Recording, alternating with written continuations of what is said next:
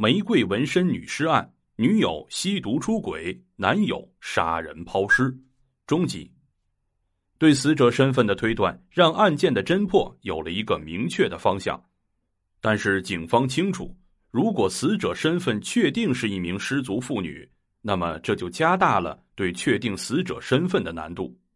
根据女孩的特征，推测很大可能是来重庆务工的外来人员。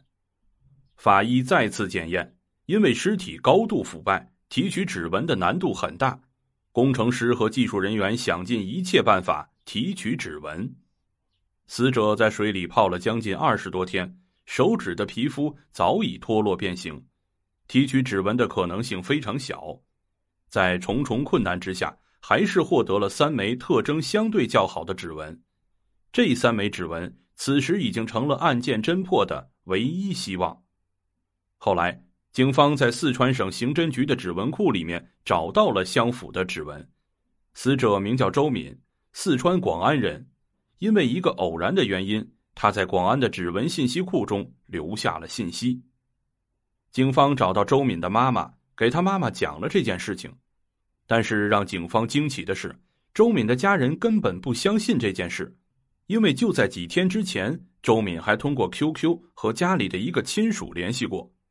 因为之前他答应过表妹要回来参加表妹的婚礼，但是在 QQ 里面却说自己到外地去了，身上的钱被骗了，不能回来。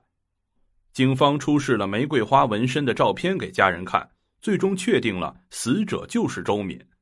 虽然家人很不愿意接受这个事实，但是他们更加好奇的是，到底是谁在周敏死后还在用他的 QQ 和家人取得联系？这个使用死者 QQ 的人，很大可能就是犯罪嫌疑人。贾周敏传达给亲属的信息有两层意思：一是传达周敏人还活着，人在外地，只是钱被骗了；二是向亲朋好友借钱，让他们给他的银行卡里打钱。周敏的 QQ 号码会不会被一些网络黑客盗用呢？经过查找。QQ 的另一头提供的卡号就是周敏本人的银行卡账号，并且对周敏的生活隐私了如指掌，因此分析贾周敏应该是和他生活比较近，互相之间比较信任，没有任何猜忌。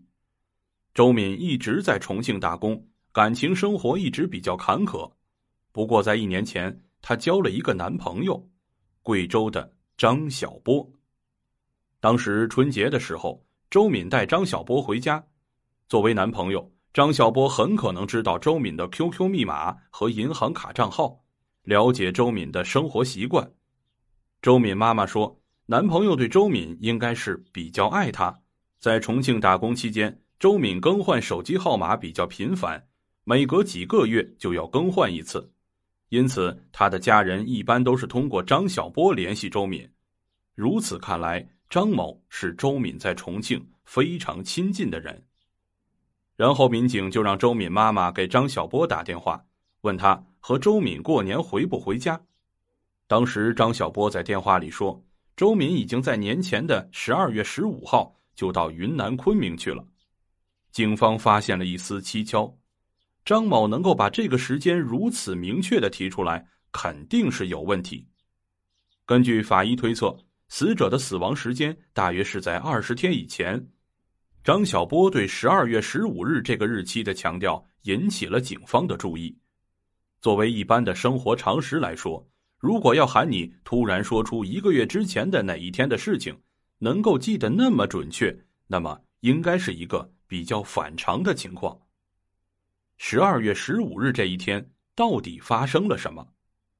民警调查发现。周敏十二月十四日晚上在重庆市渝北区的一个网吧曾经上过网，从那之后再也没有发现他上网的痕迹了。推测十五日就是周敏被害的日子。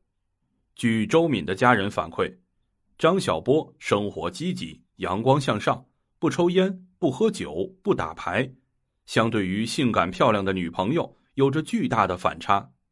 周敏经常夜不归宿。身边的人也鱼龙混杂。通过周敏家人反映，周敏在外面干的事情对他们来说也是羞于启齿。他们实际内心也应该知道，周敏在外面是做了不光彩的事情。女孩子家的生活不检点，作为她的男朋友张某，对这件事情会无动于衷吗？小区的物业反映，张小波和周敏经常的吵架打架，到最后都是张小波原谅周敏，毕竟他还是很爱周敏的。案件调查到这里，似乎是有了一丝眉目。那么，线索背后的真实情况到底是如何的呢？咱们下章再说。